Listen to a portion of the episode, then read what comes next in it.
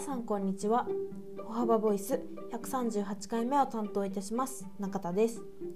本日はグレードアップした歩幅の研修制度についてお話ししたいと思います。税理士業界で研修があるのはとても珍しいのですが歩幅ではさらに研修制度の内容がかなりバージョンアップしました。私が研修を受けた研修制度1年目の昨年の研修から動画視聴などでは不足していた部分を新卒一括採用そして研修制度が2年目となった今年は補うような研修が用意されています。正直今年の研修を受けていないので内容としてわからないことが多いのですが一つだけ分かっていることがあります。それは昨年の研修とは何もかもがというくらいに内容が全然違うことです。昨年は入社して1ヶ月間毎日動画研修しかありませんでした。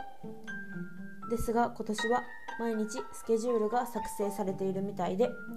午前の何時から何時までに〇〇の動画の視聴何時から何時までは視聴した動画の復習午後の何時から何時までは入力研修何時から何時まではタイピング研修などといったように細かく研修が組まれているみたいです。私はタイピング研修を受けたかったなと心から思いました。こんなにも充実していて動画研修だけではなく復習時間などもきっちり準備されているため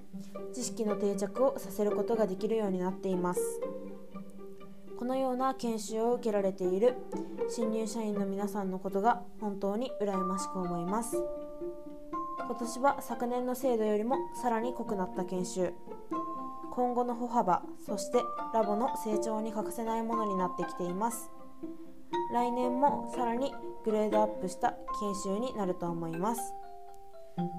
歩幅は研修がとても手厚いのでこの業界が未経験の方でも安心してご入社いただけます。ぜひよければ歩幅の一員となり私たちと一緒に働いてみませんか？